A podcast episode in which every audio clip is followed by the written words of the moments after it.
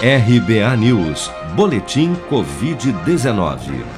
Segundo o balanço oficial do Ministério da Saúde, divulgado na noite desta quarta-feira, 7 de abril, 13.193.205 pessoas já foram infectadas no Brasil pelo novo coronavírus desde o início da pandemia. Deste total, 92.625 são de novos casos reportados pelas secretarias estaduais de saúde até às 16 horas desta quarta.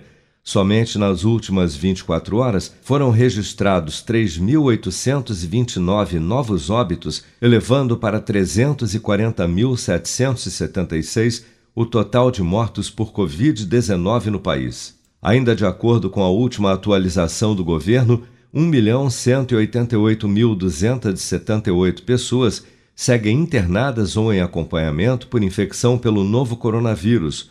O número é 4,5% menor que o total apresentado na última segunda-feira. Uma pesquisa feita com mais de 67 mil pessoas em Manaus, capital do Amazonas, mostrou que a vacina Coronavac tem 50% de eficácia contra a variante brasileira P1 já após 14 dias da primeira dose. A vacina, que é produzida no Brasil pelo Instituto Butantan, prevê uma segunda dose de reforço para uma imunização completa contra o novo coronavírus.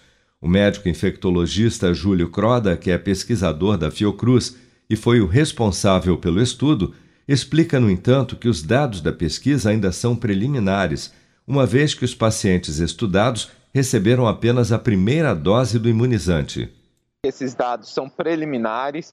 Nós só tivemos, vamos dizer, eventos suficientes para avaliar 14 dias após a primeira dose. Mesmo assim, é, com apenas uma dose, ela se mostrou efetiva e com esse valor de 50%. Muito porque em Manaus já teve circulação intensa do novo coronavírus e a gente sabe que infecção prévia protege também para a doença. Então, a, a vacina funciona como um buster e, portanto, essa efetividade de 50% apenas com uma dose.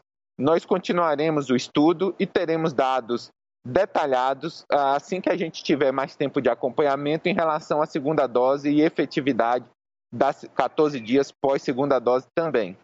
A partir da próxima semana, os pesquisadores terão resultados da resposta à aplicação da segunda dose da vacina produzida pelo Instituto Butantan e a expectativa é que o resultado seja ainda mais positivo.